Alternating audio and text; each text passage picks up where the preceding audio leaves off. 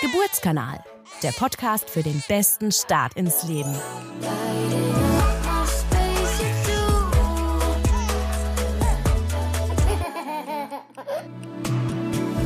Ja, ich begrüße euch, liebe ZuhörerInnen, zu einer ganz besonderen Premiere. Heute gibt es die erste Folge des Podcasts Geburtskanal, der Podcast für den besten Start ins Leben von und mit den Diakovere-SpezialistInnen aus der Geburtshilfe. In Zukunft werden wir hier in dem Podcast ganz viele spannende Themen aufgreifen, die Mamis, werdende Mamis, bestehende Mamis, Väter, aber auch einfach Geburtsinteressierte auf der Seele brennen. Und die ersten beiden Expertinnen, die sitzen gerade schon hier vor mir, die beiden Hebammen Katharina und Janine. Schön, dass ihr heute hier bei mir seid und mit mir den Auftakt macht. Ja, hallo. Danke. Bei unserem Vorgespräch, was wir vor kurzem hatten, da habe ich euch gefragt, was ist denn so die Frage, die euch am häufigsten gestellt wird in eurem Berufsalltag? Und da wart ihr euch sehr schnell einig und habt gesagt, es ist die Frage, wie lange dauert es denn noch? Und diese Frage wird wahrscheinlich, je nachdem, wen man fragt, unterschiedlich beantwortet werden. Eine Mama in den Wehen sagt bestimmt viel zu lange.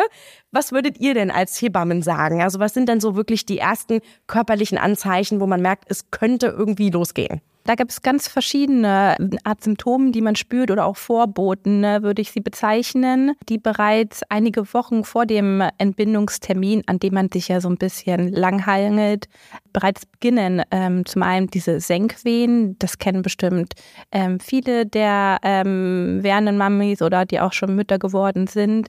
Die können so drei bis vier Wochen vor dem Entbindungstermin bereits aufkommen, fühlt sich so als Rückenschmerzen an, ziehen Richtung den Beinen, hart werdender Bauch. Das kommt immer ganz drauf, un, äh, drauf an. Jede Schwangerschaft und jede Frau ist ja auch individuell. Sie sind einige Stunden regelmäßig, dann gibt es mal wieder große Pausen, dann gibt es wieder Phasen, wo sie ein bisschen knackiger sind, dann wieder mal ein paar Tage nichts. Und dann gibt es ähm, noch andere Vorboten, ne? wie ähm, zum Beispiel Durchfall, Appetitlosigkeit, ähm, wodurch man dann auch wieder ein bisschen Gewicht verliert. Also man sieht das auch, wenn man sich zum Beispiel auf die Waage stellt, das ist kein, kein Faktor, wo man sagt, okay, gut, jetzt geht's los, aber sowas hat, kann, natürlich bei der einen oder anderen Frau auch vorkommen. Und natürlich ähm, der Schleimfropfabgang, der wahrscheinlich bei allen bekannt ist, ist dieser zähe, trübe, schleimige etwas, würde ich sagen, diese Senkwehen, von denen du eben gesprochen hast, ist das das gleiche wie die Übungswehen oder ähm, sind, ist das nochmal was anderes? Ähm, als Übungswehen würde ich persönlich diese Wehen bezeichnen, die man während der Schwangerschaft hat. Diese, man sagt auch Schwangerschaftswehen. Die sind so wirklich, also die sind schmerzlos. Man spürt sie nur als harten Bauch. Manche Frauen spüren sie gar nicht. Und bei den Senkwehen ist es eben so, die eher gegen Ende der Schwangerschaft auftreten, dass ähm, damit auch wirklich das, der Leib gesenkt wird, eine Leibungssenkung stattfindet. Ähm, das Kind tritt tiefer, nimmt Bezug zum Becken auf. Die Frauen können oft wieder besser atmen, haben nicht mehr diesen Druck auf den Magen. Da ist es eher so, dass der Druck dann auf der Blase liegt. Das heißt, man muss relativ häufig mal zur Toilette. Das sind eher die, die Senkwehen. Und wie Janine jetzt eben gerade schon sagte, dass die Übungswehen doch eher in der Schwangerschaft stattfindet. Wobei man auch einfach sagen muss, bei diesen ganzen Wehen in der Schwangerschaft vor der Geburt, kann man die Grenzen gar nicht immer so, die, die verschwimmen immer so ein bisschen. Da kann man gar nicht sagen, okay, das sind jetzt auf jeden Fall die Senkwehen, das sind jetzt auf jeden Fall die Übungswehen. Da muss man halt unterscheiden, wann muss ich halt auch in die Klinik, also wann sind die Wehen für die frühe Schwangerschaftswoche einfach zu häufig, zu intensiv. Was wäre denn so intensiv? Wann würdet ihr denn sagen, okay, das ist jetzt. Sobald sie anfängt, Schmerzen zu haben, sobald die Frau in, den, in der frühen Schwangerschaftshälfte ähm, Schmerzen hat ähm, und sie häufiger kommen als diese Übungswehen, man sagt so, ja, kann man sich streiten zwischen vier und bis zehn ne, Wehen pro Tag, ähm, dann sollte man in die Klinik gehen. Es gibt so eine Faustregel, die mir mal meine Oberärztin gesagt hat, so eine, äh, man darf eine Wehe haben pro Schwangerschaftswoche in 24 Stunden. Zum Beispiel, man ist 30. Woche, dann darf man circa 30 Wehen über den Tag verteilt haben. Okay. Aber man sollte keine Schmerzen haben. Das okay. ist wichtig und sonst sozusagen auf jeden Fall ins Krankenhaus gehen, auch wenn der Geburtstermin eigentlich noch weiter weg liegt. Also sobald lieber einmal mehr und wenn man sich Gedanken machen, Sorgen macht und es erst recht Richtung den Arm fällt, dann lieber vorbeikommen, bevor man gar nicht schlafen kann. Mhm. Der Schleimfropf ist eben gefallen als Stichwort. Ist das nicht jetzt schon ein sehr deutliches Zeichen, dass es sozusagen schon Richtung Finale geht? Oder wann, wann kann der sich sozusagen lösen? Wann kann das passieren? Der kann auch äh, deutlich vor der, vor der Geburt abgehen. Also der kann auch ein paar Tage, eine Woche äh, ungefähr ja. äh, vor, vor der Geburt abgehen. Wichtig ist da eben auch nochmal zu sagen, dadurch, dass er sich löst, reißen kleine Gefäße ein. Ich sag mal, das Ganze unten ist in der Schwangerschaft sowieso ein bisschen stärker durchblutet, ähm, sodass da auch immer so ein bisschen Blut mit dabei sein kann. Kleine Blutfäden. Genau, ein bisschen. die da so durchgezogen sind. Aber das kann auch, wie gesagt, deutlich vor dem oder ein paar Tage auf jeden Fall vor dem Termin stattfinden. Das muss nicht heißen, dass zwei Stunden später oder einen Tag später die Wehen einsetzen, die Geburtswehen und äh, das Kind dann kommt. Muss ich dann schon ins Klinikum, wenn sich der löst? Nein. Nein. Manchmal wird es auch vielleicht verwechselt mit einem Blasensprung ähm, weil sie einfach nur sagen, ja, meine Unterhose war nass, war feucht. Aber prinzipiell, wenn man den Schleimfrost auch wirklich als Schleimfrost ähm, diagnostiziert, dann muss man nicht in die Klinik, weil wie gesagt, es kann halt auch noch eine Weile dauern und die Wehen müssen auch nicht sofort einsetzen, kann aber. Mhm. Blasensprung ist gerade als Stichwort gefallen. Was sagt mir denn der Blasensprung? Ist jetzt allerletzte Eisenbahn angesagt oder habe ich auch dann noch ein bisschen Zeit? Auch dann haben die Frauen noch Zeit. Man kann äh, zu Hause noch entspannt unter die Dusche springen, sich einmal frisch machen, gerade je nachdem, was das für ein Blasensprung ist oder wie viel Fruchtwasser auch abgegangen ist. Das möchte man ja Frau auch Unterschied. Genau, möchte man ja doch auch halbwegs frisch ins Krankenhaus fahren. Ähm, wie gesagt, einmal unter die Dusche stellen, nochmal was essen, das Auto in Ruhe packen und dann äh, kann man auch losfahren. Hm. Jetzt ähm, habe ich auch gehört, es gibt tatsächlich Fälle, wo es gar kein Blasensprung stattfindet. Genau, der Blasensprung kann auch erst im Verlauf der Geburt ähm, passieren oder gar erst mit, mit der Geburt des Kindes. Das ist auch möglich. Ähm, Wie oft kommt das vor? Ist das sehr üblich oder? Mit der Geburt des Kindes? Ja, dass das eigentlich gar nicht Sehr, sehr, sehr, sehr selten. Okay. In den meisten Fällen macht man dann schon, wenn der Kopf geboren ist, so ein bisschen die Blase auf. Aber ähm, ja, manchmal lässt man das auch in der Fruchtblase so intakt. Das nennt sich Glückshaube, wird mit dem Glück geboren. Oh, wie schön. Ähm, ich habe es, glaube ich, ein, zweimal erlebt. Ich noch gar nicht. In den meisten Fällen macht man halt spätestens bei Geburt des Kopfes die Blase auf. Ansonsten ist es, würde ich sagen, zu 90 bis 95 Prozent der Fall, dass die Blase halt schon vorher springt. Okay. Oder geöffnet wird dann sozusagen aber auch oft äh, zu Hause. Jetzt ja. kennt man das aus Filmen, äh, da sieht das manchmal so aus, aus, als ob da wirklich literweise Wasser rausläuft. Wie viel Flüssigkeit ist das denn wirklich? Wenn es platzt, dann kann es sein bei einer Frau, dass es auf einmal schwallartig rauskommt, wirklich wie so ein richtiger Wasserfall. Es kann aber auch sein, dass es nur tröpfchenweise kommt das ist ganz unterschiedlich. Und dann auch, wenn man ähm, läuft, wird auch immer tröpfchenweise, tröpfchenweise abgehen. Das Kind wird aber auch nicht auf dem Trockenen liegen. So circa auch bis zur 36. Schwangerschaftswoche wird kontinuierlich Fruchtwasser produziert. Man spricht so von circa 1,2 Litern. 1,5 und dann nimmt es, glaube ich, in den ähm, letzten Wochen vor Geburt. Genau, so zwischen 300 Milliliter und 500 Milliliter wieder ab. Also kann man sagen, so zwischen 1,2 und 1,5 äh, Liter Fruchtwasser ist dann im hinteren Bereich der Schwangerschaft. Mhm. Und das Kind liegt auch nicht auf dem Trockenen, auch wenn die Fruchtblase äh, gesprungen ist. Da müssen die ähm, Eltern auf gar keinen Fall Sorgen haben. Das Fruchtwasser wird ja auch immer wieder nachproduziert. Gerade wenn auch der praktisch die Blase gesprungen ist, rutscht der Kopf halt noch ein bisschen tiefer ins Becken und muss, man muss vorstellen, dichtet wie so ein Dichtungsring also den Muttermund so ein bisschen ab, dass es noch ein bisschen tröpfchenweise abgeht, aber so der Rest dann meistens noch so praktisch mit dem Kind im Verborgenen liegt. Okay, da bleibt noch ein Rest drin, okay. Ähm, aber das heißt, wenn das Fruchtwasser sozusagen rausläuft, dann sollte ich mich Richtung Krankenhaus sozusagen aufmachen. Das ist dann schon ein Zeichen, wo ich jetzt nicht noch zwei, drei Tage zu Hause bleiben kann. Genau. okay, das eindeutig. Ähm, ich habe zum Beispiel gelesen, dass ein, ein warmes Bad helfen würde, zu erkennen, ob es in Anführungszeichen falsche Wehen sind oder richtige Wehen, weil in einem warmen Bad würden die Wehen wieder weggehen. Ist das Mythos oder ist es Wahrheit? Also das Wort falsche Wehen benutzen wir Hebammen natürlich nicht. Jede Wehe ist dann gut und richtig, aber man kann es tatsächlich so ein bisschen antesten. Das ist eben auch, wir haben es öfter, dass die Frauen mit so einem fraglichen Geburtsbeginn ein paar Tage, so drei Tage bei uns sind, weil einfach gar nicht so leicht zu definieren ist, oder beziehungsweise es eben oft mit diesen Senkwehen verwechselt wird. Die Eröffnungswehen mit den Senkwehen. Und ähm, man kann das mit dem Bad probieren. Das ist, wie gesagt, wie bei allem. Bei manchen funktioniert bei manchen nicht. Bei manchen hat es eine Aussagekraft, bei manchen wiederum nicht.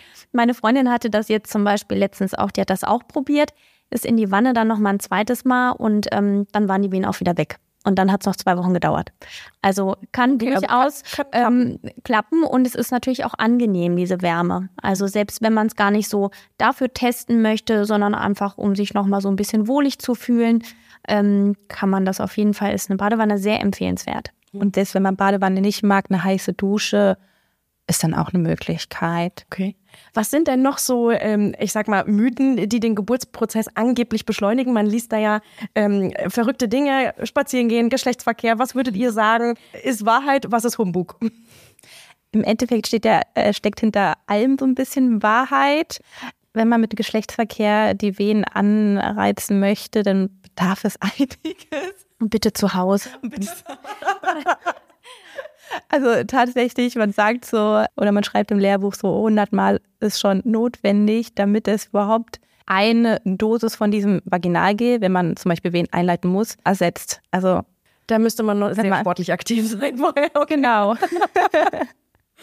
Bewegung ist immer gut. Also das kann wirklich durchaus helfen, wenn der vorangehende Teil halt einfach ins Becken rutscht und dann Druck auf die Nervenenden der, ähm, des Gebärmutterhalses ausübt.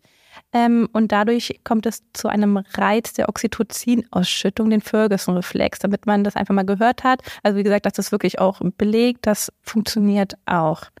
Also das ist kein Mythos, das würde ich schon sagen. Definitiv. Was gibt es sonst noch, wo ihr sagen würdet, das, das hilft zum Beschleunigen? Gibt es sonst noch Tipps, die ihr habt? Äh, beispielsweise da, wo die Frauen uns auch immer so ein bisschen skeptisch angucken. Erstmal ist der Einlauf.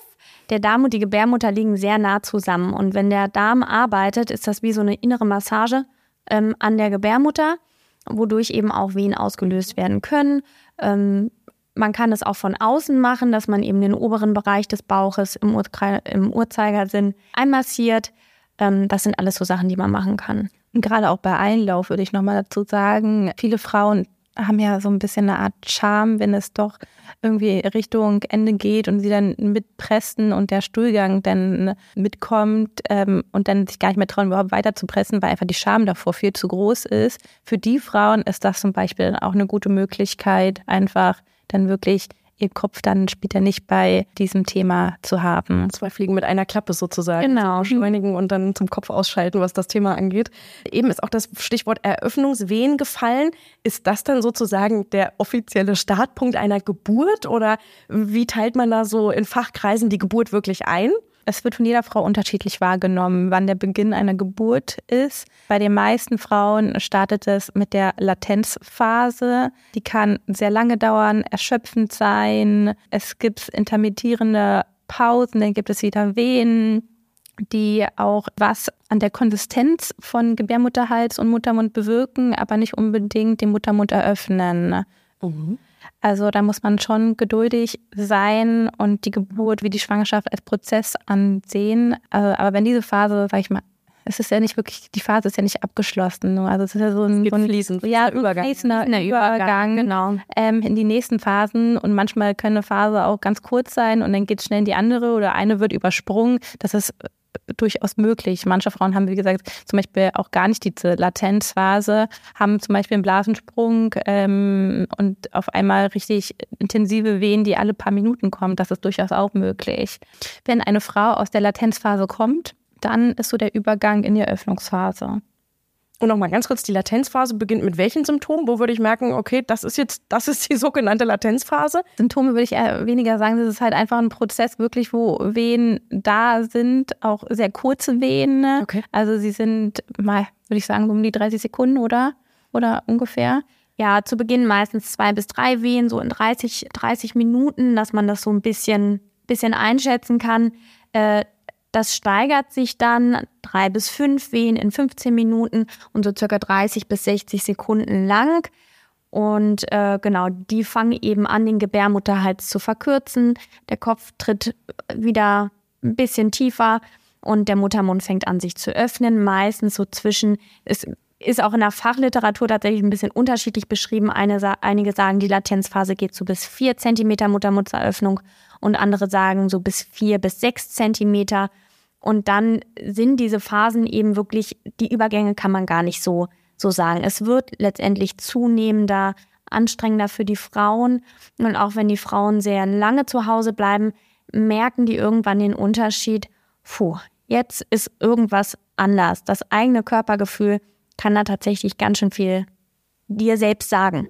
Mhm. Und dann geht's weiter. Was ist dann die nächste Phase? Die nächste Phase wäre dann die äh, aktive Eröffnungsphase, also von diesen vier bis sechs Zentimetern, äh, bis der Muttermund dann eben zehn Zentimeter ist. Da sagen wir dann Muttermund vollständig geöffnet. Ähm, das wäre so die nächste Phase, wo es dann nochmal intensiver wird. Konzentration liegt jetzt auch ähm, mehr bei der Frau. Also sie konzentriert sich mehr auf sich und nimmt das Umfeld immer weniger wahr. Ja, würde ich auch sagen, würde ich so unterschreiben. Und ist das schon die Phase, wo dann auch das Kind wirklich gebärt wird? Oder? Das kommt in der nächsten. Das kommt in der nächsten. Das kommt in der nächsten. so viele Phasen haben wir. Okay. Genau, das wäre dann tatsächlich die äh, Geburtsphase. Da sagt man, das ist die Phase von dem Muttermund vollständig bis dass das Kind dann da ist. Und auch wenn der Muttermund vollständig ist, heißt das nicht, dass das Kind in den nächsten 30 Minuten kommt oder in der nächsten Stunde oder in den nächsten zwei Stunden.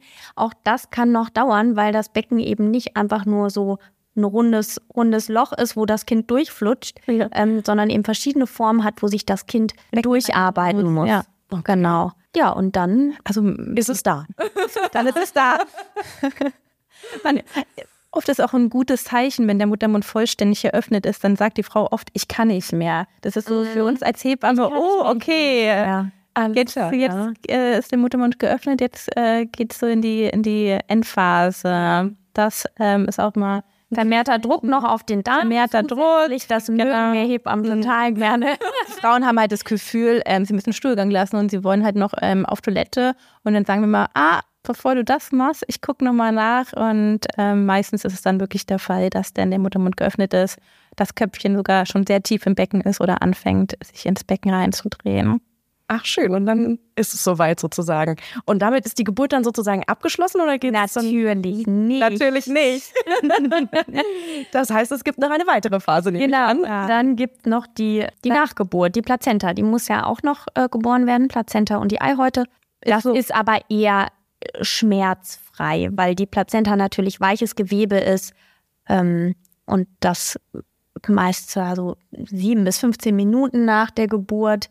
Es kann auch mal bis zu einer Stunde dauern in ähm, seltenen Fällen. Damit wäre dann alles geboren. Genau, und in der Phase sorgen wir natürlich auch, dass das Bonding gefördert ist, das heißt der Haut-zu-Haut-Kontakt von Mutter und Kind, ähm, aber auch Vater und Kind, das unterstützen wir auch natürlich. Dann kommt es in der Nachgeburtsphase eventuell noch zu einer Naht, wenn es nötig sein muss.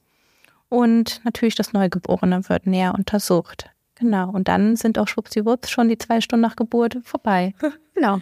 Ja, das klingt jetzt alles äh, einfach. Sehr, sehr, einfach und sehr schnell, aber ich glaube, dass, wie ihr selber sagt, das kann sich ja wirklich sehr, sehr lange ziehen. Also ganz spannend, was es da wirklich. Oder, oder eben auch nicht. Es oder eben auch nicht. Sehr, sehr schnell gehen. Ähm, es ist wirklich absolut unterschiedlich. Keine Geburt ist wie die andere.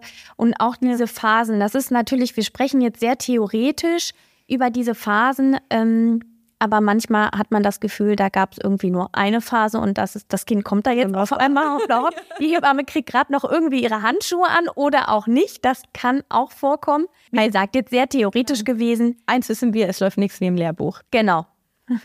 Oha, okay, das heißt, wie schnell ging eure schnellste Geburt? Es äh, fängt davon an, dass man das Kind im Auto schon begrüßt hat ähm, Wirklich? und äh, genau unten am Eingang schon stand und die Frau mit dem Kind in der Hand hat.